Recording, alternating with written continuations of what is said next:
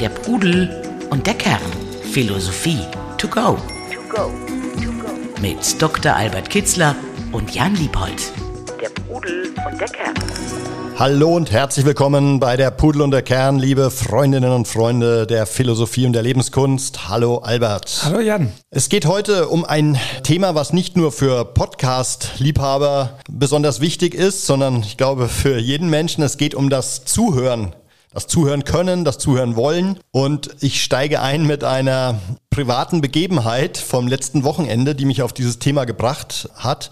Und zwar war es so, dass wir eben Besuch hatten und beim Abendessen saßen unsere äh, Söhne mit am Tisch und ähm, unsere beiden Söhne und haben bei unserem Gespräch zugehört und darauf lag eben auch deren Schwerpunkt. Also sie haben tatsächlich eben schwerpunktmäßig zugehört und sich nicht so sehr in das Gespräch mit eingebracht. Und ich war davon ehrlich gesagt etwas genervt, weil ich das Gefühl hatte, dass sie sich nur passiv von uns Erwachsenen haben unterhalten bzw. berieseln berieseln lassen, aber sich eben nicht aktiv mit eigenen Themen, Anmerkungen, Meinungen und so eingebracht haben in das Gespräch. Und als ich Ihnen das dann im Anschluss auch gesagt habe, war Ihre Entgegnung, aber was ist denn schlecht am Zuhören? Oder ähm, eben auch, ist denn Zuhören minderwertiger oder schlechter als Reden? Und das fand ich ehrlich gesagt dann wiederum eine äh, ganz gute Sichtweise oder beziehungsweise eine interessante Entgegnung und habe dann auch erstmal darüber nachdenken müssen, hatte da jetzt nicht so eine gute Antwort drauf. Und deswegen wollte ich das heute mal mit mit dir als Philosophen besprechen, wie wichtig das Zuhören ist, wie wir damit umgehen können, wie wir das lernen können, uns ganz auf unser Gegenüber einzulassen, aber wie man da vielleicht auch die Balance hält zwischen Zuhören und selbst reden und senden.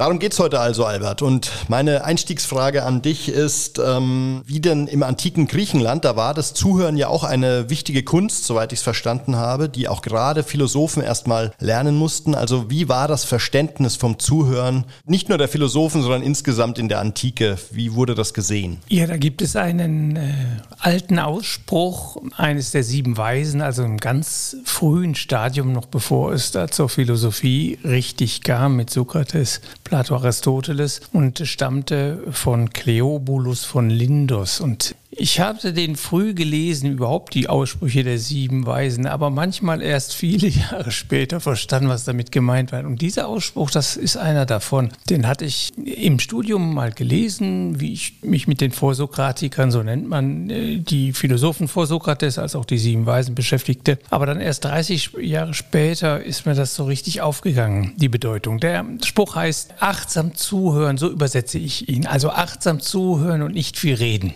Ich hatte davor, bevor ich den richtig verstanden hatte, doch etwas zu viel von mir selbst immer geredet in den Gesprächen und war doch nicht so bei dem anderen so ganz oder so neugierig oder zugewandt, wie, wie es ein sein sollte. Und das habe ich dann umgestellt, nachdem ich da den Ausspruch richtig verstanden hatte. Und es hat mir sehr gut getan. Ich fand das dann viel, viel interessanter, den anderen zuzuhören, denn das kannte man noch nicht, als immer vor sich selbst zu reden. Aber viele Menschen haben so den Drang ne, der Selbstdarstellung Darstellung und das ist auch eine Methode, ein bisschen Anerkennung, Wertschätzung vom anderen zu bekommen, wenn der zuhört. Aber da sieht man schon, zuhören ist zugewandt sein, äh, Wertschätzung, Achtung und ist etwas sehr Schönes. Aber ich fand es dann im Endeffekt viel besser, weil man macht dann Erfahrungen des anderen, wenn man richtig zuhört. Man kommt dem anderen näher und es ist auch viel interessanter, da neue Geschichten zu hören, als die alten, die man so kennt oder selbst erlebt hat, wiederzugeben. Also hätten meine Söhne im Prinzip alles richtig gemacht an dem Abend? Das weiß ich jetzt noch nicht, wie das Zuhören. Zuhören ist eine Kunst.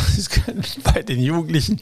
Ich bin mir nicht ganz sicher, ob die gelangweilt waren und eigentlich gar nicht zugehört. Du hättest sie fragen sollen, nachdem sie gesagt haben, ja, zuhören ist doch wichtiger. Hättest du sie mal ein paar kritische Fragen stellen können. Ja, was fanden sie denn am interessantesten und so. Wenn dann was gekommen wäre, mhm. dann haben sie wirklich zugehört. Ja.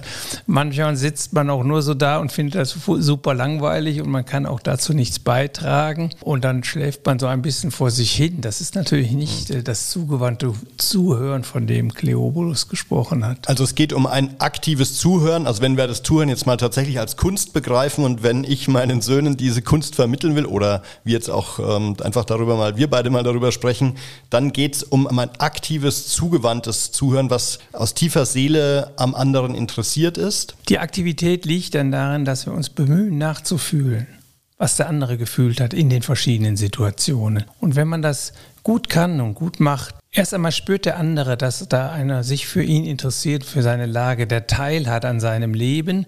Das schafft Resonanzen, das schafft eine Verbindung. Und das ist eigentlich auch mit das Wesentlichste und Wichtigste beim Zuhören. Es schafft Verbindung und Verbundenheit.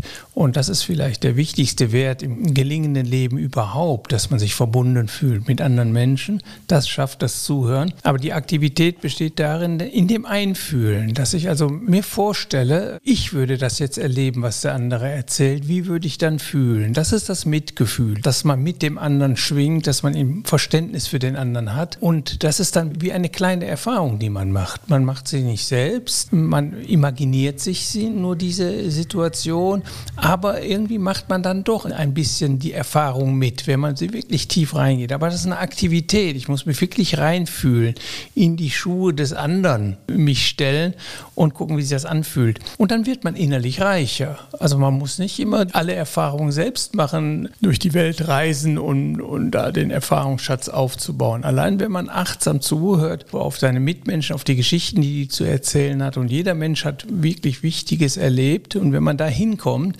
auch durch neugieriges Zurückfragen, auch dass man sich da für den anderen interessiert, dann macht man diese Erfahrung ein bisschen mit und wird innerlich reicher. Aber es geht ja auch bei solchem Zuhören jetzt nicht nur darum, sich die Urlaubsanekdoten Anekdoten anzuhören oder das letzte Fußballspiel nachzuempfinden, sondern ja um die tiefen Themen, wo man als, sagen wir mal, als Freund oder als künstlerischer Gesprächspartner erstmal wertfrei an die Erzählung und an die Meinung des anderen rangeht und die erstmal für die offen ist und die erstmal auf sich wirken lässt, bevor man dann sofort wieder entgegnet oder sie aufnimmt. Ja, die Seele sollte zum Vorschein kommen. Also Martin Buber, der jüdische Religionsphilosoph, spricht vom wahren Gespräch, das für ihn sehr, sehr wichtig war. Dialogisches Prinzip hat er im Buch drüber geschrieben. Kernthese These, wahres Leben, jedes echte Leben ist Begegnung. Und diese Begegnung findet durch die Augen statt, Augenkontakt, aber auch vor allen Dingen durch das Erzählen. Aber das ist natürlich nicht ein Bericht über ein Fußballspiel, sondern es muss irgendwie, es kann durchaus auch oberflächlich sein, wenn nur die Seele des anderen spürbar wird. Und da erst fängt das wahre Gespräch an. Nicht, dass man Oberflächlichkeiten mhm. austauscht, sondern dass ich den Charakter, den Menschen des anderen spüre. Und auch dann beginnt nur die interessante und sehr bereichernde Sphäre der Resonanz, des Mitschwingens, dass der andere etwas von sich preisgibt, was ihn charakterisiert. Nur wo das stattfindet, da ist das achtsame Zuhören auch gefordert und da ist das Eingehen auch gefordert und da ist ein Austausch da. Ich gebe mich selbst ein, ich sage, ach, sowas habe ich auch schon mal erlebt, also was ähnliches und man gibt von sich aus auch etwas preis, eine Geschichte, die vielleicht verwandt ist und der andere nimmt einen auf. Das ist, ich spreche immer gerne von, wenn Seelen sich berühren, dann berühren sich die Seelen. Und das ist ein sehr schöner Moment, eben weil er Verbundenheit vermittelt, äh, eben das tiefe, die tiefe Befriedigung der Liebe im weitesten Sinne. Liebe geben, Liebe empfangen heißt Verbundenheit spüren. Weil wir ähnlich ticken und das Mitgefühl sagt schon das Wort, dann sind wir mit sein, dann sind wir bei dem anderen in seiner Welt, in seinem Horizont. Der andere fühlt sich auch nicht mehr so allein, der spürt das. Wenn du achtsam zuhörst, Rückfragen stellst, äh, mitfühlst und vielleicht auch hier und da mal einen Kommentar abgibt, der dann auch zutreffend ist. Das muss schlimm gewesen sein oder kann ich nachvollziehen, Mensch, das muss ja lange gedauert haben, bis du es verarbeitet hast und, und, und.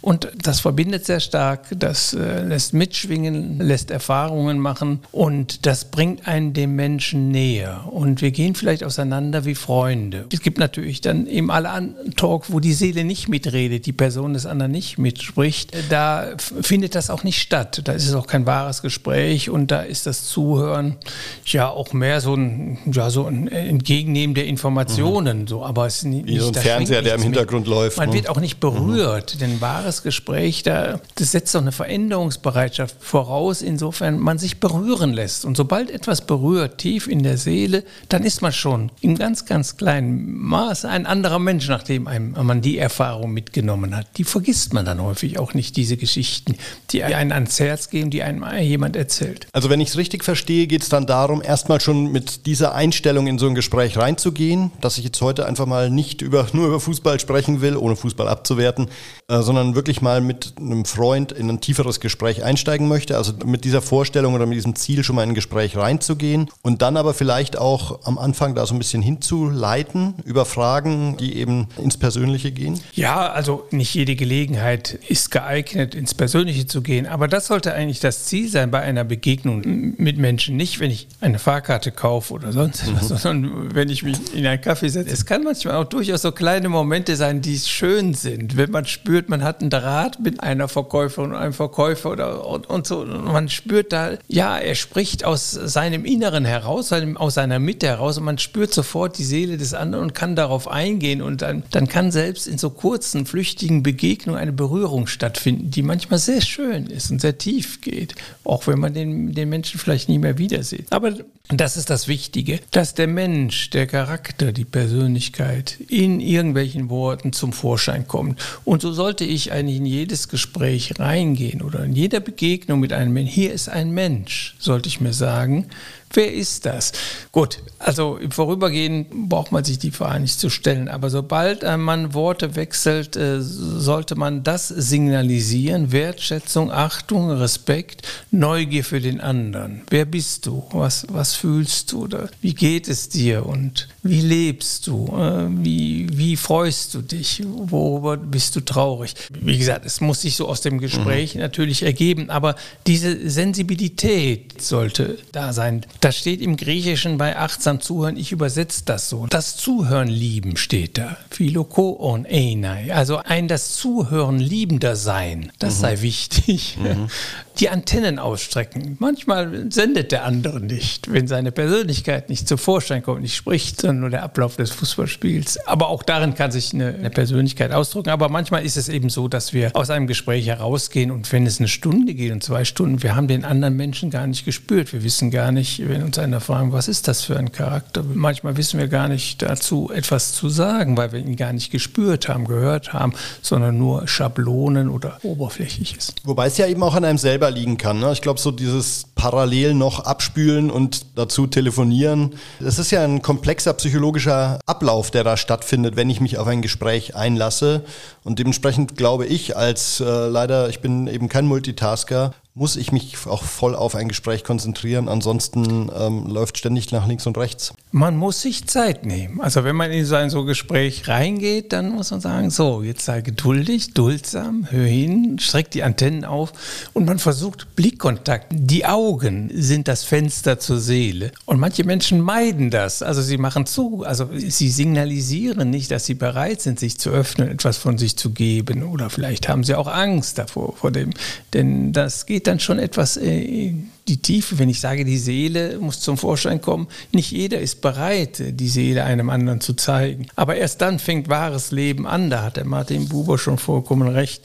Ich äh, habe mein Verhalten da sehr geändert und ich bin eigentlich ziemlich wach. Wenn ich anfange mit jemandem zu reden, dann suche ich den Blickkontakt und bleibe da bei den Augen und äh, stelle Fragen, interessiere mich für das Leben. Wenn ich so spüre, der andere ist bereit, darauf einzugehen, auf diese Tiefe einzugehen und auch von sich etwas zu geben. Und ich gebe auch von mir etwas, das ist nämlich eine Einladung dann. Wenn du ehrlich aus dir heraus etwas so sagst, ist das eine Einladung, dass der andere das auch tut. Und dann, wenn eine Charakternähe da ist, eine gewisse Sympathie, dann kann das sehr schnell zu einem tiefen Gespräch werden. Aber es kann auch ähm, misslingen, wenn das ein ganz anderer Mensch ist, der ganz anders denkt, in ganz anderen Wertekategorien und Haltungen arbeitet, kann sein, dass man, ich finde keinen Draht zu dem, der lebt in der Welt des Mammons oder des Geldes oder in irgendeinem Interessensgebiet, für das ich mich nicht interessiere. Man ist nicht an allem interessiert und nicht zu jedem findet man auch oder will ja, man auch eine Verbindung finden. Ja, ne? so ist. Ne? Mhm. Das Ganze ist aber ja eben auch eine philosophische Kategorie. Also ich habe jetzt gesehen eben, dass dieses sokratische Fragen und Zuhören, das gilt ja also auch als die Geburtsstunde der Philosophie. Oder ein anderer Hintergrund, den ich gefunden habe, war, dass die Schüler des Pythagoras wohl zum Beginn ihrer Ausbildung erstmal nur zuhören durften und nur das Zuhören gelernt haben. Ne? In manchen Quellen steht, fünf Jahre mussten sie schweigen. Äh, ja, es ist ein Training. Also das Zuhören ist wichtig. Man hat die Kunst auch weitgehend verlernt verlernt. Also Thich Nattern sagt das, glaube ich. Man muss die Kunst des Zuhörens erstmal wieder äh, lernen und auftrainieren. Aber schon im alten Griechenland, ja, also da in den philosophischen Schulen, ähm, da galt ein dialogisches Prinzip. Also da äh, hat man versucht, äh, die Fragen zu beantworten im, mit Frage-Antwort im Dialog. Und das, das war sehr wichtig. Plato hat nur in Dialogen geschrieben. Er hielt also so eine Abhandlung, die etwas so abstrakt erklärt, hielt er gar nicht für so wirksam wie ein Gespräch. Ein lebendiges Gespräch, da werden dann nicht nur Seelen angerührt, sondern kommen Erkenntnisse auch besser rüber, als wenn man sie nur so liest. Deshalb war das Dialogische, das Dialektische, das Austauschen von Argumenten, die gemeinsame Suche nach Begriffsinhalten, nach Vorstellungen, nach guten Gedanken war im Prinzip mir fällt noch ein, ein Zitat eines späten Philosophen ein. Plutarch, der sagte einmal, zuhören ist keine Nebensache. Dann, und man sollte nicht nach einer Rede mhm. direkt mal dann mit der Gegenrede antworten, mit dem Gegenhieb. Äh, dann macht man, so wie er sie ausdrückte, häufig eine schlechte Figur. Man sollte das, was der andere gesagt hat, aufnehmen, um mindestens signalisieren, dass man es verstanden hat oder dass man sich darum bemüht, es zu verstehen. Es war ja, glaube ich, auch Plutarch oder ich habe auch Epiktet als Quelle gefunden, der dieses Zitat gebracht hat, äh, der Mensch hat zwei Ohren und eine Zunge, damit er doppelt so viel hören kann, wie er spricht. Wie würdest du den interpretieren? Ja, das genau in der gleiche Richtung. Mhm. Ne? Äh, es ist wichtiger zuzuhören als äh, zu sprechen. Denn zuhören ist verstehen wollen. Das schafft Mitmenschlichkeit. Das baut dann letztlich, wenn ich einen wirklich tief verstehe, dann entwickle ich manchmal auch, selbst wenn er Dummheiten sagt oder äh, falsche Dinge tut, entwickle ich mindestens so ein Verständnis, dass ich ihn noch als Mensch respektiere und achte und, und darauf eingehe. Richtig zuhören schafft Verbundenheit. Äh, wenn man das nicht ganz schafft, das Trennung. Und Trennung mhm. ist immer der erste Schritt zur Feindschaft, zur Aggression, zum Widerstand, zu dem eben mangelnden Mitsein, Miteinander sein. Und äh, Leben ist, gelingendes Leben ist immer Miteinander sein, harmonisches Miteinander umgehen können. Und das setzt voraus, dass ich den anderen, mich für den anderen interessiere, ihn versuche zu verstehen, Mitgefühl entwickeln. Das ist aber ein zentraler Begriff im, im Buddhismus. Das Mitgefühl, die liebende Güte bei dem anderen sein. Ganz, ganz wichtiger Begriff. Das verbindet, das schafft Harmonie und Frieden und gelingendes äh, Zusammensein. Und ohne gelingendes Zusammensein gibt es überhaupt kein gelingendes Leben. Wenn ich das jetzt nochmal auf die Situation mit meinen Söhnen oder äh, unserem Samstagabend beziehe, dann ähm, würde ich sagen, ich müsste ihnen mitgeben oder väterlicher Ratschlag wäre, zuhören schon mal gut gemacht, aber sich vielleicht einen Ticken aktiver einzubringen, also stärker zu signalisieren, dass man interessiert ist, eben das vielleicht auch mit einer eingestreuten Frage, so ein Gespräch vielleicht auch zu eröffnen, indem man selber Impulse reinbringt, die dann aber wiederum weiterlaufen, indem mein Gegenüber ab dann im Mittelpunkt steht und ich dann ihm zuhöre. Resonanz ist immer eine Aktivität von beiden Polen, die da miteinander resonieren. Wenn ich achtsam zuhöre, heißt deshalb Neugierde zeigen, zum Ausdruck bringen durch Fragen, aber auch indem man etwas dazu von sich aus preisgibt und sagt, ja, das habe ich auch schon mal erlebt oder mir ist das und das passiert. Das ist sehr wichtig, weil das dem anderen signalisiert, ja, der ist tatsächlich, der, der hat mich verstanden, der hat eine ähnliche Situation auch schon erlebt und dort durch diese ähnliche Situation beschreibe, zeige ich dem anderen, ich bin ganz bei dir, ich bin nah mit meinen Gefühlen an den Gefühlen, von denen du gerade erzählt hast. Und wenn man dann nur schweigt, mhm. dann signalisiert man, da kommt nichts rüber, dann ist das ein einseitiger Strom. Ich werde vielleicht berührt, aber der andere hat nicht das Gefühl, mein Gesprächspartner oder der Zuhörer ist bei mir. Hört er mir überhaupt zu? Versteht er mich eigentlich, wie ich das meine? Das kann er nur mitkriegen, indem ich entweder Fragen stelle oder von ähnlichen Erzählungen auch berichte und damit auch zeige, einerseits, ich bin auch offen für dich und, und ich bin nahe, weil ich verstehe dich, weil ich habe Ähnliches erlebt. Und dadurch entsteht Tiefe. Das ist dann wieder ein Input, auf den der andere wieder reagiert. Und so spielt sich das. Und am besten kommen sich die Seelen bei dieser Diskussion immer näher. Es findet so etwas statt, wie die Hermeneutik es ausgedrückt hat, eine Horizontverschmelzung. Das ist Verstehen. Ich stehe plötzlich in den Schuhen des anderen und habe auf eine bestimmte Situation seine Sicht eingenommen. Und das ist sehr bereichernd. Ich werde innerlich reicher, weil er mir eine Perspektive gibt, die ich vielleicht nie so vorher mhm. auf eine Sache geworfen hat. Ja, das finde ich auch nochmal wichtig. Also auch zur Ehrenrettung meiner Söhne, die sind an sich jetzt nicht irgendwie verschlossen oder extrem zurückhaltend. Nur ich hatte das Gefühl, es lag ja vielleicht auch ein bisschen daran, wenn die Erwachsenen sprechen, sollen die Jugendlichen vielleicht eher, war deren Haltung vielleicht eher zuhören. Aber das ist ja gerade sowas mal aufzubrechen und eben auch mal mit Leuten zu sprechen, die vielleicht jetzt gar nicht auf einer Ebene sind oder bewusst den Kontakt und das Gespräch, das Zuhören mit äh, Leuten, die vielleicht neue, überraschende Perspektiven haben. Darum geht es ja auch. Ne? Ja, das ist eben bei Jugendlichen in dem Alter, 15, 16, 17, dann sind sie so auf sich konzentriert, haben mhm. so viel in ihrer Welt zu tun. Da besteht irgendwie kein Interesse, keine Bereitschaft, sich unbedingt dafür, die, für, gerade für eine Erwachsenenwelt, die eine ganz andere ist, zu mhm. interessieren. Sie leben in einer anderen Welt. Das ist das Privileg. Sie müssen sich erstmal selbst finden, selbst orientieren. Da ist eine starke Konzentration auf sich und auf die eigene Lebenswelt gegeben. Man kann sie da nur darauf aufmerksam machen, dass es auch interessant ist, an den Lebenswelten, an ganz anderen Lebenswelten teilzuhaben. Gerade desto unterschiedlicher das ist, hier als Generation, desto interessanter kann es sein, desto bereichernder ist das, weil das ein Ruf aus einer, aus einer Lebenswelt ist, die einem noch fremd ist, völlig fremd ist, die man so gar nicht so kennt. Und desto fremder die Begegnung, desto bereichert könnte man aus dieser Begegnung herausgehen. Das gilt für das Reisen ebenso wie für die Begegnung mit einem anderen Menschen. Und gerade dann sollten die Neugier besonders stark werden, wenn die Lebenswelt des anderen doch ganz deutlich von der eigenen abweicht oder ganz anders ist. Deshalb unterhalte ich mich immer sehr gerne mit Menschen aus anderen Kulturen, aus anderen Ländern und frage dann genau, wie die auf eine Sache gucken, die uns gemeinsam ist, aber die, die der Spanier aus spanischer Sicht sieht. In meinem letzten Seminar war eine russische Teilnehmerin mit ukrainischen Wurzeln und russischen und ist dann in Russland äh, die ersten Jahre gelebt und dann mit deutschen Wurzeln nach Deutschland gekommen. Es war sehr interessant. Da war ich sofort, ja, wie siehst du denn den Konflikt? Oder, mhm. Und die sehen das immer ganz anders und man merkt, wie wichtig die Perspektive ist und dass äh, die, die Lebenswelt, in der man groß geworden ist, einen festsetzt auf eine bestimmte Perspektive, die ist aber nicht die einzig gültige und die einzig mögliche. Es gibt ganz, ganz viele.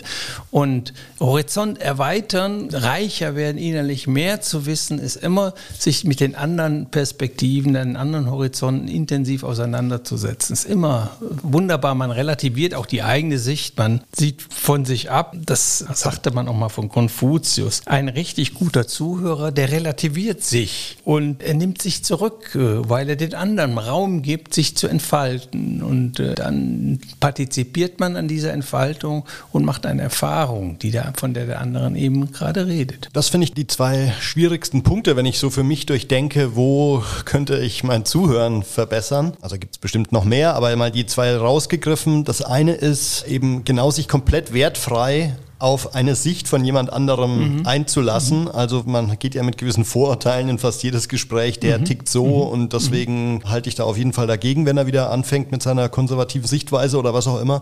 Da einfach erstmal wertfrei reinzugehen und zu schauen, ist da nicht wirklich viel Spannendes oder kann ja viel Spannendes dabei sein, was ich vielleicht so noch nicht durchdacht habe. Und das zweite, überhaupt mal wegzukommen vom Senden. Also ich weiß nicht, ob es eine professionelle Deformation ist, aber klar, man ist häufig ist so gepolt, dass man halt man wird bezahlt dafür, dass man was vorstellt, dass man was zeigt, dass man sendet. Und da aber wieder wegzukommen und äh, auch zu sagen, nee, es ist völlig okay, erstmal nicht zu senden und erstmal nur aufzunehmen und für sich zu durchdenken und nicht zu bewerten. Das sind so die zwei Punkte, die zwei Perspektivwechsel, die man erstmal schaffen muss. Ne? Ja, der Senden muss hat einen Drang zur Selbstdarstellung und braucht die Anerkennung des anderen. Das mhm. ist ja das, was man sucht. Das sagt, oh, was du erlebt hast, toll, ganz toll. Zeigt eigentlich nur ein schwaches Selbstwertgefühl und dass man nicht selbstgenügsam ist. Da sind wir bei der wichtigen Kategorie Selbstgenügsam. Ein gelingendes das Leben deckt, das genügt erstmal sich selbst. Das braucht dann nicht diese Anerkennung. Es braucht dann auch nicht, sich da so in den Vordergrund äh, zu stellen. Hat keinen Drang zur Selbstdarstellung, weil es in sich selbst sein Genügen gefunden hat. Und viele Menschen sind nicht so weit oder äh, kommen dazu nicht. Da fehlt immer noch etwas. Aber im Grunde macht man sich dann abhängig immer von Äußeren, von der Anerkennung anderer Menschen, von dem Zuhören. Und schon ist man abhängig, ist man nicht mehr frei und ist man dann auch den Launen des Schicksals unterworfen. Denn wenn einer dann nicht zuhört oder einen Barsch abweisen lässt, dann ist man zu Tode getrübt ist man gleich enttäuscht und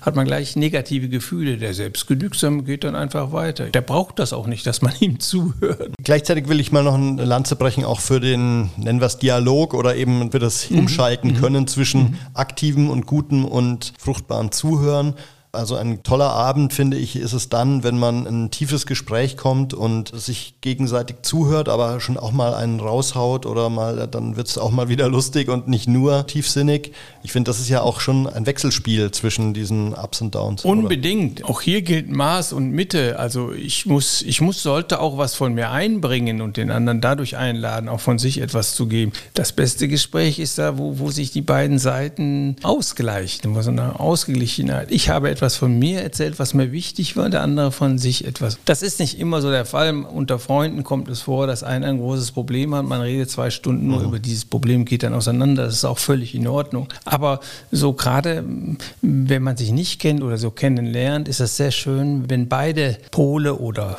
man sitzt zu viert am Tisch, dass jeder Raum bekommt, sich darzustellen, etwas mitzuteilen und auch dadurch zu signalisieren, dass er bei der Sache ist, bei dem Gespräch ist, dass er anwesend ist, dass er präsent ist dass er wach ist. Und da sollte man auch darauf achten. Der gute Zuhörer merkt dann auch, dass vielleicht die dritte Person da links neben ihm bisher wenig gesagt hat. Also stellt er eine Frage äh, an diese Person und versucht sie einzubeziehen, weil nur so äh, findet dieses gegenseitige sich anrühren, diese Kommunikation, diese Verbundenheit, dieses tiefere oder berührende Mitsein findet dann statt. Und man sagt, es war ein schöner Abend. Muss ja nicht immer gleich mhm.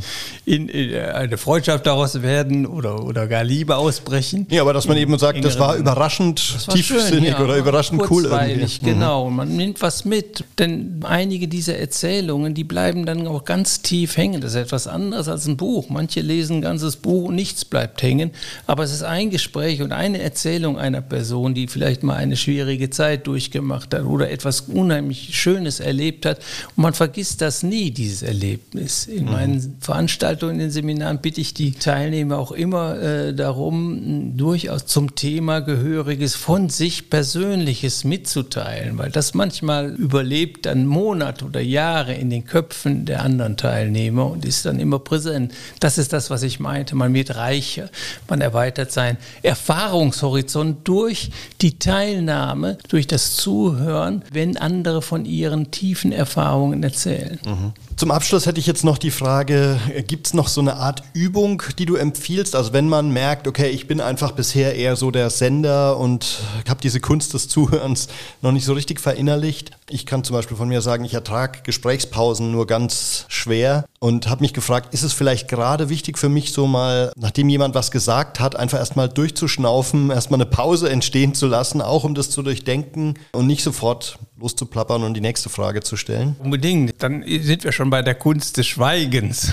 Das ist also ein Aspekt der Kunst des Zuhörens, solche Momente der Stille einkehren zu lassen, wo man das sacken lässt. Das ist auch sehr schön. Aber man kann das, ähm, das aktive Zuhören, das, das Zugewandtsein, das kann und sollte man einüben, weil das viel mit unseren gelingenden zwischenmenschlichen Beziehungen zu tun hat. Dass man dem, jedem Menschen zugewandt, verständnisvoll und erstmal offen, offen begegnet. Und das kann man trainieren. Ich sagte dir ja, ich hatte das, diesen Ausspruch von Cleobulus von Lindus dann erstmal lange nicht begriffen. Und irgendwann merkte ich, ich erzähle ein bisschen zu viel von mir und höre zu wenig zu. Die anderen haben viel zu erzählen. Und daraufhin habe ich bei jedem Gespräch, habe ich das ein bisschen geändert. Habe, habe dann mehr Fragen gestellt und sobald ich mich dabei erwischt, ich wollte von mir wieder eine längere Geschichte erzählen, habe ich abgeschnitten, habe dann vielleicht ein, eine kurze sachbezogene Episode dann wiedergegeben. Ich sagte ja, es gehört auch dazu, dass man von sich etwas preisgibt, mhm. aber dann äh, Schluss gemacht, wo ich früher dann noch weiter erzählt habe. Einen habe ich noch, einen habe ich noch.